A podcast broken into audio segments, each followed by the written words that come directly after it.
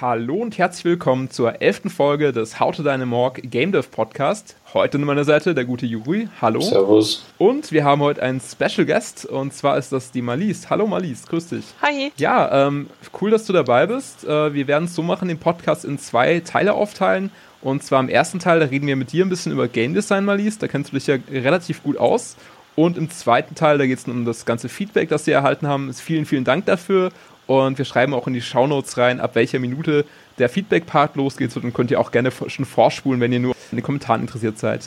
Ja, dann legen wir doch mal direkt los. Marlies, äh, stell dich doch mal unseren Zuhörern vielleicht ganz kurz vor und auch, warum du hier bist zum Thema Game Design. Ja, hi zusammen nochmal. Ich bin Marlies, wie schon genannt wurde. Ich bin 23 Jahre jung, studiere Audio audiovisuelle Medien an der Hochschule der Medien in Stuttgart, mittlerweile Master und habe mich auf Game Design, Level Design und 3D Art spezialisiert, vor allem eben Game Design. Okay, super. Ähm, ich habe ja mal die Fragen in den Chat reingeschrieben. Willst du auch mal die erste Frage stellen, äh, Juri? Ähm, klar. Und zwar, welches Spiel hat dich in puncto Game Design in letzter Zeit positiv oder negativ überrascht, Marlies? Ähm, auch wenn es ein bisschen länger zurückliegt, ist es immer noch The Witcher 3 habe ich dem letztendlich fertig durchgespielt, jedenfalls von der Story her, von der Hauptstory, von der Main Quest. Und äh, bin einfach trotzdem hin und weg von dem Game Design da drin. Und wenn es ein bisschen aktueller sein soll, dann wäre es auf jeden Fall Horizon Zero Dawn. Ist ja letztes Jahr rausgekommen. Okay, wenn du es jetzt gerade angesprochen hast, Witcher 3, äh, was hat dich da so nachhaltig überzeugt? Also das Weltendesign oder wo siehst du da, dass äh, die Entwickler von die CD Projekt da gute Arbeit gemacht haben? Ähm, also generell ist es für mich sinnvoll, wenn man nicht nur ein Element aus einem Spiel betrachtet, sondern wie alles insgesamt zusammenpasst. Und bei The Witcher ist für mich einfach, sind die ganzen Subsysteme einfach unglaublich stimmig, wie das Kampfsystem und die Mechaniken, das Crafting mit der Alchemie, dem Skilltree, äh, der Lore, der Story, der Art und Weise, wie die Narration vom Design her eingebunden ist, als auch das Art Design, also die Soundeffekte, das passt alles super zusammen für mich. Ich finde auch das Setting sehr schön und mir gefällt zum Beispiel beim narrativen äh, Design, dass es einfach nicht so gut vorhersehbar ist, wie sich die Story entwickelt, dass man dynamisch Einfluss darauf nehmen kann und dass es unglaublich detailverliebt ist und ähm, wenig Fehler hat. Und man merkt einfach, dass sie sehr lange dran gearbeitet haben und versucht haben, das Allerbeste rauszuholen. Ja, cool. Dann sind wir noch mal sehr gespannt, wie es da weitergeht bei den Jungs und Mädels äh, von CD Projekt Red und ob die noch viele andere Spiele bringen, äh, die eben eine auch sehr, sehr schöne Storyline mitbringen und Game Design technisch überzeugen können. Ja. Ähm, was mich jetzt, ja. Äh, ja, nee, ich meine nur, Cyberpunk okay. 77 ist ja gerade auch in Entwicklung von CD Projekt Red. Also da kann man sich drauf Stimmt. freuen, wenn man Fan von den Herstellern ist hat ja so ein bisschen ein paar Release-Verzögerungen hinter sich. Ne? Es sollte ja, glaube ich, schon viel, viel länger schon mal eine spielbare Version geben oder eine Demo oder so, aber da kennt man, glaube ich, bis jetzt nur Trailer zu. Sind wir sehr gespannt. Ähm, genau, aber du hattest es ja schon angesprochen, du studierst an der Hochschule der Medien in Stuttgart und du bist jetzt in Berührung gekommen mit dem Thema Game Design bei dem Studiengang. Ähm, ich habe zum Beispiel das Game Design für zwei Großproduktionen in Bachelor übernommen und das Hauptdesign von einem Projekt jetzt im Master. Ähm, ansonsten habe ich eben Vorlesungen in verschiedensten Fachrichtungen belegt, zum Beispiel Sounddesign, Computeranimation, User Interface Design, Experience Design und so weiter. Da es als Game Designer ja notwendig ist, zumindest Grundkenntnisse in anderen Expertisen zu haben, um in Produktion besser und ja, besser arbeiten zu können. So lässt sich auch abschätzen, welche Konzepte, die man selbst erstellt, utopisch sind oder was machbar ist und man kann auch besser mit anderen aus anderen Spezialisierungsrichtungen kommunizieren. Und ja, meine Bachelor-Thesis zum Beispiel habe ich über Balancing von einem Survival-Game geschrieben, anhand von einem Prototypen von einem Spiel, was wir entwickelt haben. Und okay. Balancing ist ja ein weiterer Aspekt von Game Design, also auch hm. passend zum Thema. Dann habe ich, ja? Ja, lass uns doch da gleich mal drauf eingehen, wobei, was ich super spannend fand, dieses mit dem Utopischen. Also ich glaube, das kennt fast jeder Game Designer oder jeder Spieleentwickler, so also die Utopie. Wir hatten es ja in der letzten Folge, Folge 10, falls ihr noch mal reinhören möchtet, haben wir so ein bisschen berichtet, Susanne und ich, wie wir daran gescheitert sind, ein MMORPG zu entwickeln als Erstlingswerk. Ähm, also da haben wir die Utopie auf jeden Fall auch mit drin gehabt. Aber lass mal darauf äh, eingehen, Balancing bei einem Survival-Game. Äh, wie geht man denn da vor oder wie bist du da vorgegangen? Ähm, das kommt ganz darauf an, auf was man sich konzentriert. Meine Bachelorarbeit hätte zum Beispiel den Rahmen gesprengt, wenn ich alle möglichen Stats, die wir hatten, gebalanced hätte. Deswegen habe ich mich auch auf Hunger und Durst beschränkt und habe dann überprüft, wie viele Snack kriege und wie viel Trinken ich im Level verteilen muss, mit welcher Tageszeit, äh, Tageszeitdauer, die hängt ja auch davon ab, und mit welchen Hunger-Durst-Kurven, damit die Spieler sich herausgefordert fühlen, aber gleichermaßen nicht überfordert werden, damit sie stetig das Gefühl haben, verhungern zu können, aber nicht ständig sterben und dadurch frustriert werden. Aber dieses Gefühl der Bedrohung muss da sein. Und genau diesen kleinen goldenen Grat habe ich versucht zu treffen oder herauszufinden, wie man den am besten findet. Okay, und äh, hast du das denn letztendlich jetzt, sage ich mal, nur auf einer wissenschaftlichen Ebene geprüft oder wurde es dann auch sozusagen an Tester mal rausgegeben und die haben gesagt, okay, äh, Version A hat mir jetzt keinen Spaß gemacht, da hatte ich jetzt nicht so das Flow-Gefühl, aber jetzt, äh, wo du sozusagen die, die Werte nochmal ein bisschen umgeschrieben hast, äh, jetzt macht es plötzlich Spaß oder hast du es nur quasi auf, auf einer theoretischen Ebene dargestellt? Ähm, ich habe am Anfang eine Vorberechnung gemacht, wie viel man durchschnittlich, jedenfalls von wenn Developer den Run gemacht haben, also ein anderer, der im Team war und ich, dann haben wir äh, auf, äh, aufgeschrieben, wie viele Snackriegel wir gebraucht haben, wie viele Kalorien wir verbraucht haben. Dadurch habe ich den mittleren Verbrauch berechnet und habe am Anfang also quasi einen theoretischen Ausgangswert gehabt. Ich habe noch ein bisschen Luft nach oben, oben drauf gerechnet, damit auch Leute, die zum ersten Mal da durchlaufen, vielleicht die sich ein paar Mal verlaufen und dann wieder hin und her laufen, dass sie trotzdem noch gut durchkommen müssten.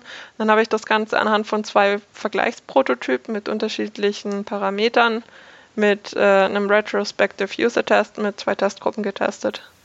Genau. Okay, Cool, also es klingt schon mal sehr, sehr spannend. Ich muss ja leider sagen, dass so mein Lieblings-RPG-Entwickler, eben die Piranha Bytes, ja mit Elix so ein bisschen an dem Balancing gescheitert sind. Also zumindest so meine steile These. Ähm, hätten sie vielleicht da ein bisschen besser auf die Kurven achten sollen, sage ich mal so. Äh, ja, äh, Juri, hast du noch eine andere Frage irgendwie, die du stellen möchtest? Genau. Ähm, kannst du uns sagen, an welchen Spieleprojekten du konkret schon mitgewirkt hast? Ähm, zum Beispiel an meinem ersten Spiel überhaupt. Das war dann im vierten Semester. Wir haben mit dem Design aber schon im zweiten angefangen. Äh, das war ein VR-Adventure, damals mit dem frisch rausgekommenen DK2 von der Oculus Rift mhm. mit sensorischer Ansteuerung und das Spiel hieß Valhalla. War in einem nordisch-mythologisch angehauchten Höhlensetting. Das stelle ich mir besonders interessant vor, weil auf der einen Seite hast du gesagt, das ist dein, dein, war dein Erstlingswerk, richtig? Ja. Und auf der anderen Seite ist es VR, also was ganz Neues technologisch gesehen. Also du kannst dich da nicht äh, zurücklehnen und sagen, ach, ist ja ganz äh, normal, da schlage ich einfach irgendwie ein Game Design Buch auf, sondern es muss ja auch immer erstmal gelernt werden, was VR überhaupt in der Spieleentwicklung bedeutet, was das für Herausforderungen stellt, die jetzt vielleicht unterschiedlich sind zu dem klassischen, sage ich mal, 2D-Spiel oder halt 3D-Spiel, was aber halt eben auf einer 2D-Ebene letztendlich abläuft. Ne? Das ist ja schon äh, auf jeden Fall herausfordernd gewesen, denke ich mal, oder liege ich da falsch? Ja, auf jeden Fall. Also, wie ich schon angesprochen habe, ist es sinnvoll, wenn man sich in anderen Expertisen auskennt. Und da hat zum Beispiel geholfen, sich in die ganzen technischen Rahmenbedingungen einzulesen, weil man ja bei VR die Anforderung hat, 90 FPS zu haben, damit man keine Jitters reinbekommt, also keine schwarzen Bilder, die, weil der Frame nicht rechtzeitig gerendert werden kann und dadurch wird den Leuten schneller schlecht. Generell, wie man Fortbewegungen löst. Also man muss sich damit sehr auseinandersetzen, um ein stimmiges Design zu machen. Leider wussten wir damals nicht, dass man so oft testen muss, deswegen würde ich es jetzt besser machen. Wir haben auf jeden Fall viel gelernt, finde aber trotzdem, dass es ein cooles Spiel geworden ist, so im Nachhinein. Ist sehr umfangreich geworden, es war ein Semester mit sehr wenig Schlaf, aber ich fand, dass schon so einige ja, einzigartige Ideen drin waren. Uns ist zum Beispiel aufgefallen, dass die Leute, wenn sie in VR sind, eher den Kopf nach links und rechts drehen und gar nicht von dem oben unten Gebrauch machen mhm. oder den Körper nicht zur Seite neigen. Und so haben wir ein Boss-Level designt, in dem man sich um den Boss drum schleichen muss, indem man äh, immer wieder um, Spein, um Steine herumspäht und seinen Körper wirklich zur Seite neigt, um zu sehen, wohin der Bossmob gerade guckt. Und so kann man sich dann um ihn herumschleichen. Ja, klingt doch interessant. Äh, falls die Leute es selber mal ausprobieren möchten, ist das irgendwie verfügbar im Netz oder ist das nur quasi ein studentisches Projekt gewesen, was ihr in, äh, im Verschluss habt? Ähm. Ähm, da müsste ich mein Team noch mal fragen. Das wurde tatsächlich noch weiter produziert und dann beim Trickfilmfestival in Stuttgart mhm. ausgestellt. Also müsste eigentlich eine Excel irgendwo verfügbar sein. Vielleicht könnte man das über das Institut für Games bekommen an der HDM. Ah, interessant, ja. Vielleicht spannend für den einen oder anderen. Äh, wie sieht es denn bei dir selber aus? Hast du selber Motion Sickness bei VR-Geschichten oder ist das bei dir gar nicht so ausgeprägt? Ich meine, es gibt ja Leute, die selbst bei einer, weiß ich nicht, äh, einer, einem Adventure-Game in VR irgendwie denken, ach, das ist mir übel. Andere Leute, zum Beispiel bei mir ist es so, ich habe da überhaupt keine Übelkeitsgefühle. Also ich kann da auch einen, einen Racer oder einen Shooter spielen. Also mir macht das eigentlich gar nichts aus. Also bei mir kommt es immer extrem darauf an, zum Beispiel wie die Steuerung gelöst ist und das Spiel generell aufgebaut ist. Aber ich tendiere eigentlich dazu, extrem schnell Motion Sickness zu bekommen. Ist eigentlich lustig, weil ich auf Nebenjobbasis vorher in einer VR-Agentur gearbeitet habe und jetzt im VR-Center bei Daimler. Das heißt aber wenigstens, wenn mir schlecht wird, dann bei den Leuten auch schlecht, die ebenso dazu tendieren wie ich. Ja, das dachte ich jetzt gerade. Du bist eigentlich selber dein bester Gradmesser, was sozusagen diese Motion Sickness dann angeht. Dann kannst du nicht sagen, okay, äh, kannst du echt sagen, ja gut, wenn es mir nicht schlecht wird, dann wird es auch kein anderer schlecht. Also ist wahrscheinlich nicht schlecht, dieses Konzept so. Ja. Wollt ihr noch andere Projekte von mir hören? Äh, ja, also ich würde sagen, eins geht noch, oder? Okay. Juli, was meinst du? Mindestens. Also ich bin eh total neugierig. Okay, dann, dann raus damit. Ähm, da gibt es noch einen zweiten Titel, den haben wir am Ende von meinem Studium produziert, letzten Sommer. Der Titel heißt Dark Side of the Moon. Das ist ein First-Person-Survival-Game, über das ich schon gesprochen habe. Äh, das habe ich ja für meine Bachelorarbeit verwendet. Mhm. Und der Titel soll, sobald sich das Team wieder zusammenfindet, auch noch weiter produziert und idealerweise auf Steam gepublished werden. Habe ich auch schon selber gespielt, hat mir gut gefallen, ja. An der letzten Media Night, also nicht diese Media Night, sondern letzte Media Night, habt ihr ja. das, glaube ich, auch schon ausgestellt ja. gehabt. Danke. Genau, Media Night muss man vielleicht für die Zuhörer ganz kurz dazu erklären. Also, äh, da werden einfach viele Projekte gezeigt, die Studenten in dem Semester gemacht haben. Und ist alles in einem Abend, können sich die Leute anschauen, vorbeikommen an die Uni und es, es sich mal geben, was denn so entsteht an der Hochschule der Medien. Äh, genau, aber erzähl doch mal noch mal ein bisschen, äh, was war das so eine Teamgröße bei dem Projekt? Also wir waren uh, sieben Leute fest im Team und hatten noch zwei oder drei Projektler dazu. Wir waren tatsächlich zu zweit für die Grafik verantwortlich. Ich hatte mhm. eine Teamkollegin, die hatte vorher noch gar keine Erfahrung sammeln können äh, im Rahmen von 3D-Produktion für Games, weil sie ein paar Semester unter mir war, hat sich aber super eingelernt, aber trotzdem zu zweit für den Hauptworkload von einem Spiel ist es einfach schon happig. Deswegen ja, haben wir uns zum Beispiel im Design dafür entschieden, auf modulares Leveldesign zu setzen und dadurch mussten wir nicht ganz so viele Assets bauen.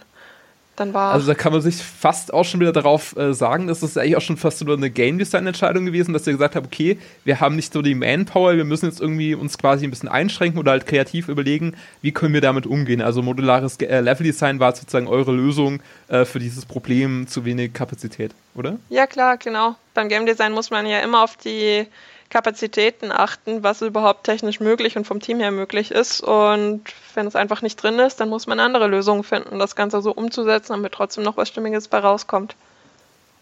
Ich glaube, für die Zuhörer ist es immer ganz spannend. Äh, wie seid ihr in den Vorgang? Habt ihr euch irgendwie hingesetzt und einfach mal Brainstorming gemacht äh, bei der Ideenfindung? Oder habt ihr direkt einfach mal gesagt, ja komm, lasst uns einfach direkt mal Word aufmachen und ein Game Design Dokument schreiben? Äh, wie seid ihr denn da vorgegangen? Ähm, tatsächlich war es so, dass wir eigentlich vorhatten, eventuell einer anderen Games-Gruppe beizutreten, falls irgendwas Interessantes gepitcht wird. Dann kam aber doch die Idee auf, vielleicht irgendwas Richtung Survival zu machen. Und auf einmal waren wir in einem Sci-Fi-Setting und haben uns dann angefangen, von anderen Survival-Spielen inspirieren zu lassen und unser eigenes Setting so mit der Zeit selber auszuarbeiten. Sobald dann die Hintergrundgeschichte von, vom Setting steht, kann man sich auch irgendwie vorstellen, wie es da drin aussieht, was für Gegebenheiten da drin sind und was man für Gegenstände dort vorfinden könnte, wie man mit diesen interagieren kann, um da drin zu überleben. Das Ganze baut sich also so dynamisch, je nachdem, wie je mehr Gedanken man sich über die kleinen Details macht, mit der Zeit dynamisch mit auf.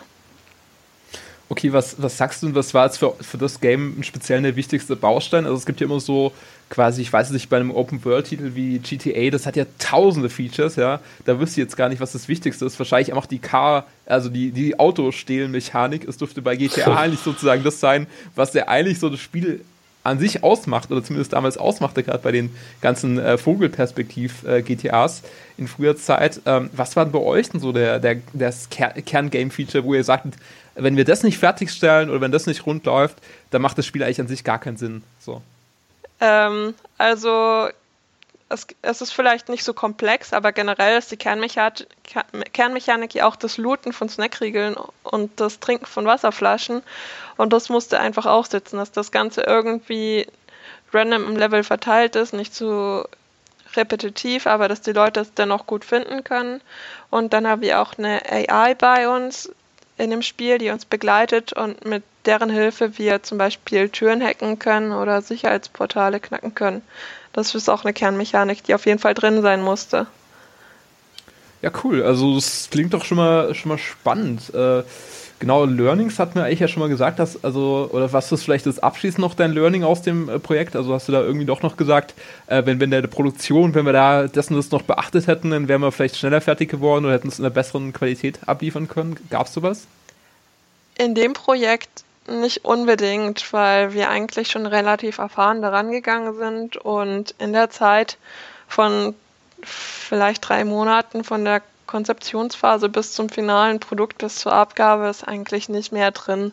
Generell habe ich immer wieder über die Produktion gemerkt, dass man iterativ designen sollte, das heißt immer wieder testen sollte, den Prototypen anpassen sollte und das Ganze dann nochmal testen sollte, einfach damit das finale Produkt besser auf die Zielgruppe zugeschnitten ist. Hm.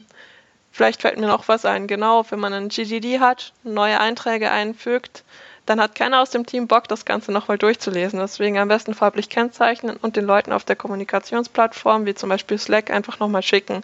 So besteht dann eher die Chance, dass die Leute nochmal drauf gucken, gerade wenn sie auch im Stress sind. Du hattest ja ohnehin eine relativ lange Liste mir noch geschickt an äh, Game Design Tipps. Äh, einen hast du, glaube ich, jetzt schon verraten, das mit mhm. diesem Slack und Game Design Document. Vielleicht äh, stellst du noch mal einen anderen vor und wir sprechen einfach, diskutieren mal ein bisschen drüber, was wir davon halten. Da muss Oder ich mal ganz lass kurz uns mal gucken. Bisschen, lass uns mal ein bisschen diskutieren, was, was hier so an Tipps äh, eingeht. Bisschen streiten. Genau, einfach wir, wir sind sozusagen äh, die, äh, ja, die Vertreter der Zuhörer und müssen natürlich das alles kritisch durchleuchten, was hier an Informationen herangetragen wird. Vielleicht ein Punkt, der in drei Tipps geteilt werden kann. Das ist nämlich etwas, was bei eigentlich allen Game Designern hin und wieder auftaucht nämlich die Ideenflaute, wenn einem einfach nichts einfallen möchte und man eigentlich dringend was abliefern muss.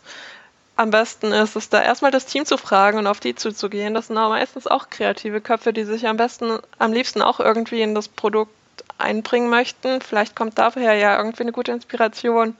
Ansonsten hilft es mir immer, wenn ich eine Dusche nehme oder Bahn fahre, spazieren gehe, einfach nicht aktiv darüber nachdenke. Dann kommt einfach unverblümt manchmal so ein richtig guter Einfall, der dann stimmig ins Produkt reinpasst. Und noch ein Tipp, der kommt auch von CD Projekt Red aus einem GDC-Beitrag.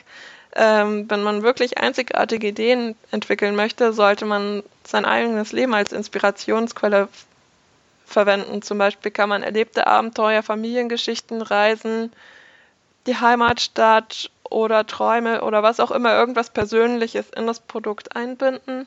Und dadurch erreicht man eher einzigartige Ideen, als wenn man sich zum Beispiel Referenzmaterial aus dem Internet, aus Büchern oder anderen Spielen besorgt, weil dann Leute auch eher zu den gleichen Schlüssen und gleichen Ideen kommen wie man selbst okay, das würde jetzt bei unserem Spiel bedeuten, haut zu deinem Morg, wir sind irgendwie drei Psychopathen, die gerne in Leichenschauhäusern irgendwie übernachten.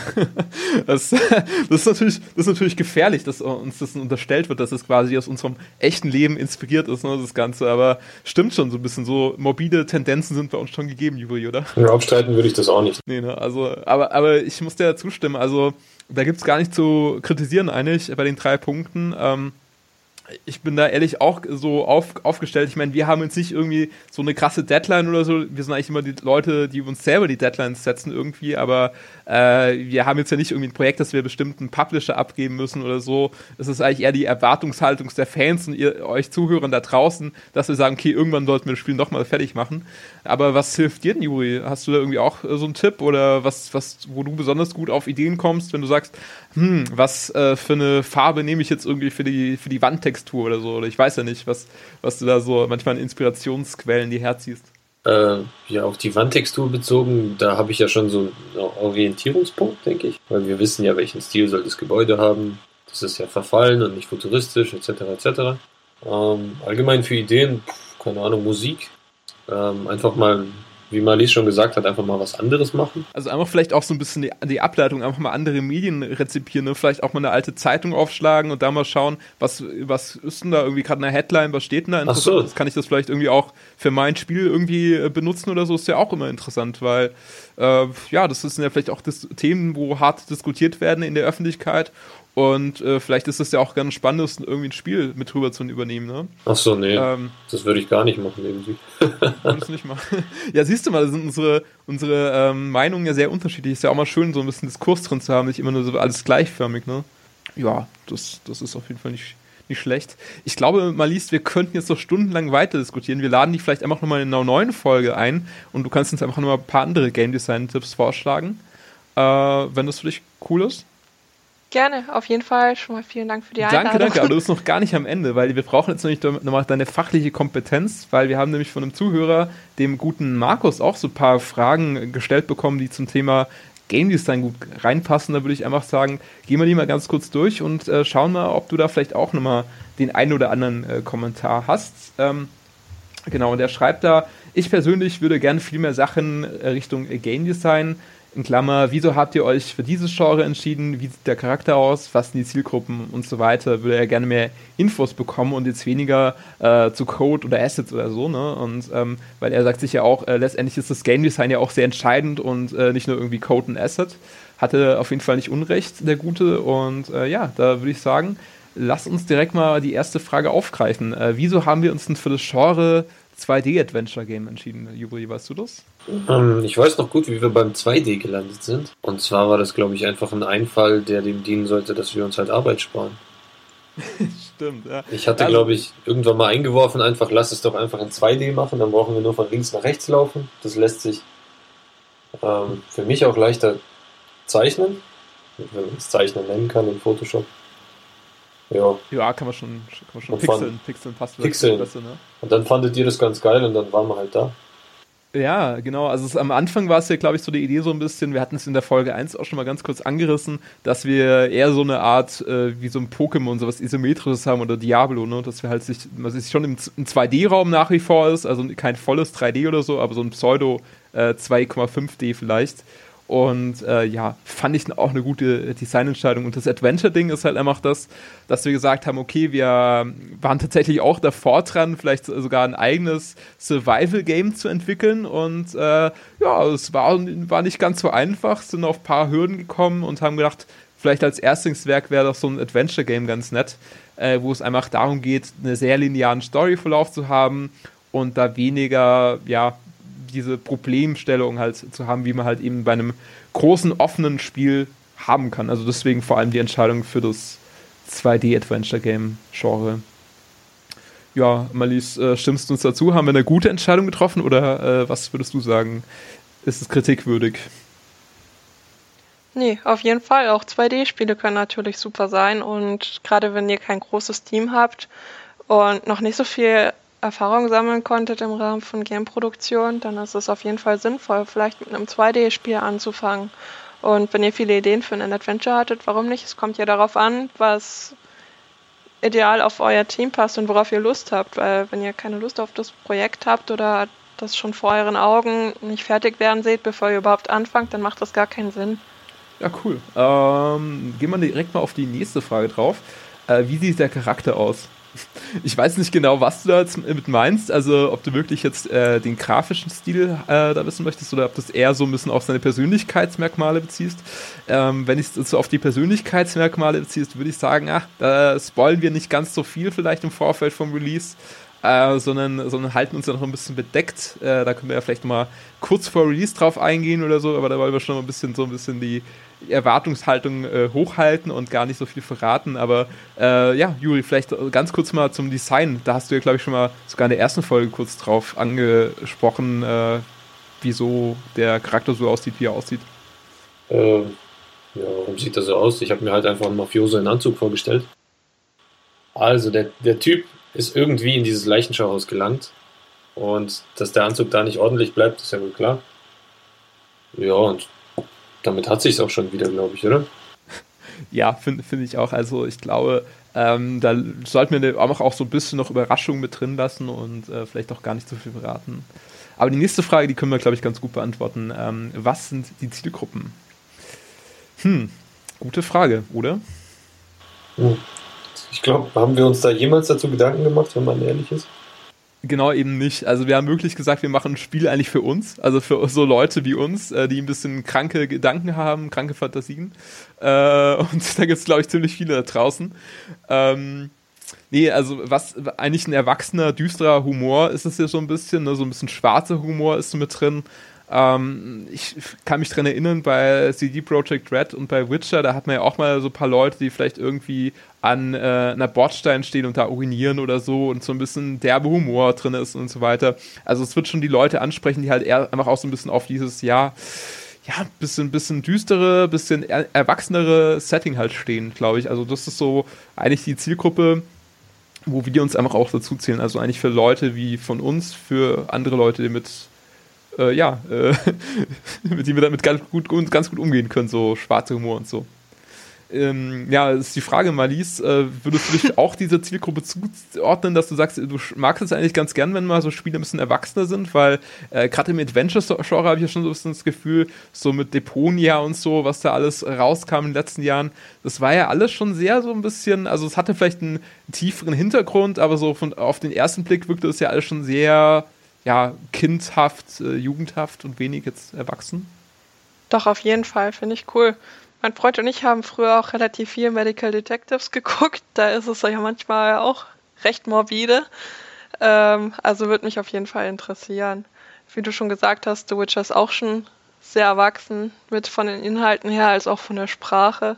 Und ich finde, dass mehr Spiele einfach genau in diese Richtung gehen sollten, weil es manchmal auch einfach authentischer wirkt als diese ganzen kindlichen Welten. Aber ich glaube, das ist einfach auch teils dem FSK zu verschulden. Aber ich würde sagen, äh, oder zuzuschreiben. Ja, genau. Äh, ich würde, würde fast sagen, aber erst wenn wir Kasse gemacht haben, dann können die anderen Publisher und Games-Entwickler gerne loslegen. aber erst, mal macht äh, How to Deine Morg Kasse und dann äh, können die anderen gerne auch loslegen mit ihren Produktionen in dem Bereich. Ähm, Genau, also falls wir deine Fragen, Auf jeden ja, Fall. genau, falls wir deine Fragen nicht äh, ausreichend beantwortet haben, schreib uns gerne einfach nochmal bei Facebook, Markus, würde uns sehr, sehr freuen. Und ja, dann würde ich sagen, Marlies, äh, war es das jetzt erstmal mit dem ersten Part äh, von dem Podcast und äh, ich würde dich dann einfach quasi in den Feierabend entlassen und äh, dir ganz herzlich danken für, für die Zeit und für die vielen Erkenntnisse, die du hier mit reingebracht hast. Ja, ich habe zu danken. Viel Spaß euch noch und tschüss. Ciao.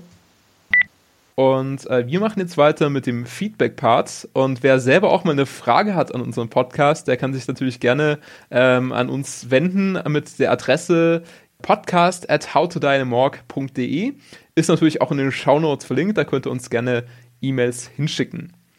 Ja, Juri, also die letzten Wochen waren wirklich spannend. Die letzte Folge ist ja schon ein bisschen wieder länger her, wo wir quasi auf Feedback eingegangen sind. Folge Nummer 10 war ja eher so Richtung ähm, Crossover-Podcast und da konnten wir natürlich nicht ganz so viele Fragen von euch beantworten.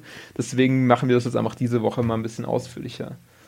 Äh, genau, und äh, ja, der Sebastian hat uns auch eine Frage gestellt. Äh, vielleicht möchtest du die mal ganz kurz vorlesen oder sein Anliegen. Mache ich doch direkt. Und zwar wie handhabt ihr das Projektmanagement bei How to Dynamorg? Gibt es ein schriftliches Game Design Dokument, an dem ihr euch orientiert oder stimmt ihr euch bei Unklarheiten untereinander ab? Ja, genau. Also ich muss sagen, so das, was äh, Malis vorher angesprochen hatte mit diesen iterativen Geschichten, fand ich wirklich spannend, weil wir es eigentlich genauso gemacht haben. Wir haben uns am Anfang ganz kurz so auf ein grobes Game Design Dokument festgelegt und uns da eigentlich auch schon mal ein bisschen niedergeschrieben, was passiert in Minute X, äh, welches Rätsel poppt da auf.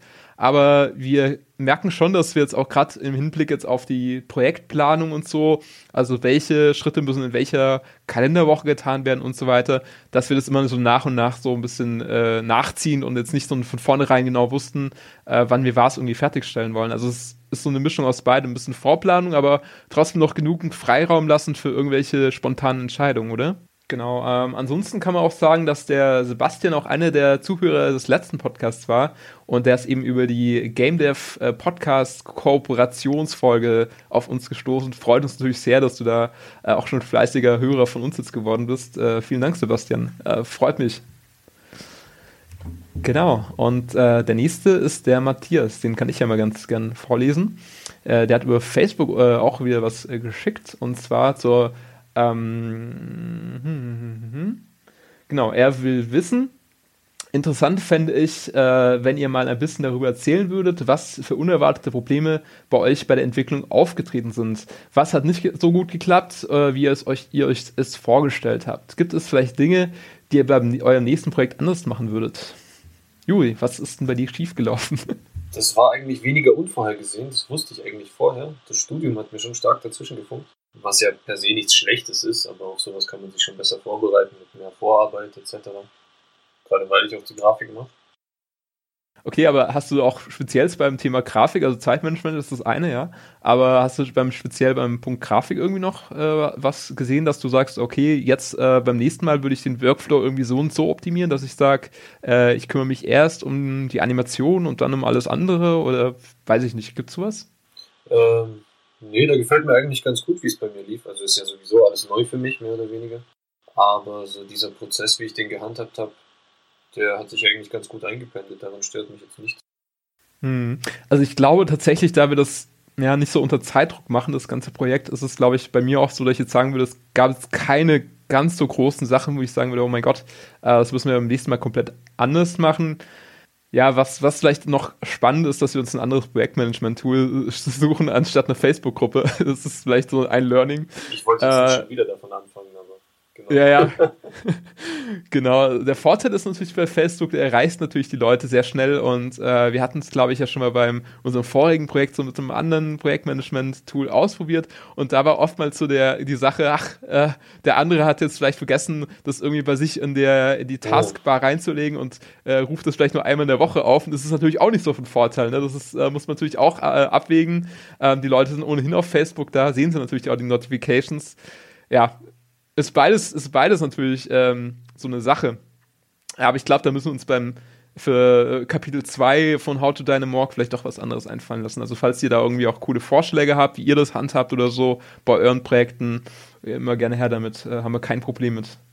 Ja, da freuen wir uns drüber. Ansonsten hat der Joe noch eine E-Mail geschickt, ähm, und zwar mit dem lustigen Betreff äh, Staatsanwaltschaft Hamburg. er will uns, glaube ich, verklagen äh, aus markenschutzrechtlichen Gründen, weil wir hatten, er hat ja das ja vorgebracht mit diesem Sargeflüster und die wollen uns ja vielleicht hernehmen für unseren nächsten ähm, Blog oder den Blog, den wir starten. Also von daher äh, sehr, sehr spannend auf jeden Fall. Wir hoffen irgendwie, dass wir einen guten Anwalt finden, vielleicht so Saul Goodman oder so, der uns da vertritt äh, gegen deine Anklage.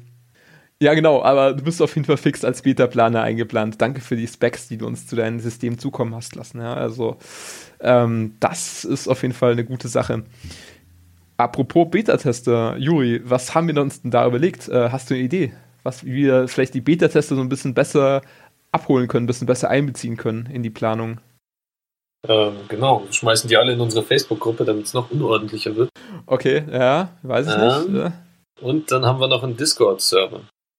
Genau, wir haben gedacht, Discord ist da vielleicht die bessere Alternative, weil Facebook gibt es ja auch ein paar so Leute, die sagen, ja, Mark Zuckerberg und Datenschutz, das gefällt mir nicht so gut. äh, können wir nachvollziehen und deswegen haben wir gedacht, gut, sowas äh, Discord ist eigentlich relativ ähm, frei, frisch, offen. Und deswegen schicken wir euch jetzt in den nächsten Tagen an alle Leute, die sich als Beta-Pester beworben haben, einen Invite-Link zu und äh, ihr könnt euch dann einfach äh, entsprechend da mal drauf einklinken Und wir werden auch einen öf öffentlichen Beta, äh, einen öffentlichen Serverbereich haben, wo einfach auch äh, andere Fans diskutieren können und so weiter. Also das wollen wir jetzt so ein bisschen auf Discord auch äh, auslagern, vielleicht für die Leute, die jetzt nicht so auf Facebook aktiv sind. Ähm, würde uns sehr, sehr freuen, wenn ihr dabei tretet und ähm, ich werde auch versuchen, immer mal wieder vorbeizuschauen und auch Fragen zu beantworten. Aber ihr könnt natürlich auch gerne gegenseitig äh, euch bespaßen und über Game Design austauschen. Das ist natürlich auch cool für uns. Genau. Ja, ansonsten, ich hatte noch viele Sachen auf der Agenda, muss ich jetzt aber gerade mal schnell schauen, dass ich da nicht irgendwas übersehe.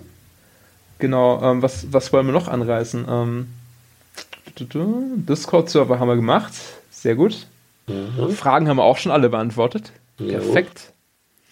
Äh, was ich auf jeden Fall erwähnen möchte, ist, dass wir ein Feature erhalten haben auf dem Institut für Games. Äh, das ist eben hier eine Institution an der Hochschule der Medien und die haben unser Projekt sich mal ein bisschen genauer angeschaut und haben dann einen ganz coolen Blogbeitrag verfasst, den wir euch einfach mal verlinken würden. Und da könnt ihr gerne mal reinschauen und ein bisschen was lernen über die Entstehungsgeschichte von unserem Game.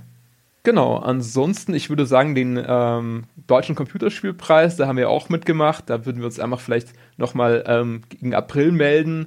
Da ist nämlich auch die Preisverleihung und da können wir euch näher sagen, äh, wie es dabei rumgekommen ist. Ja, was da genau bei rumgekommen ist für den äh, How to Dynamorg, für unsere Teilnahme.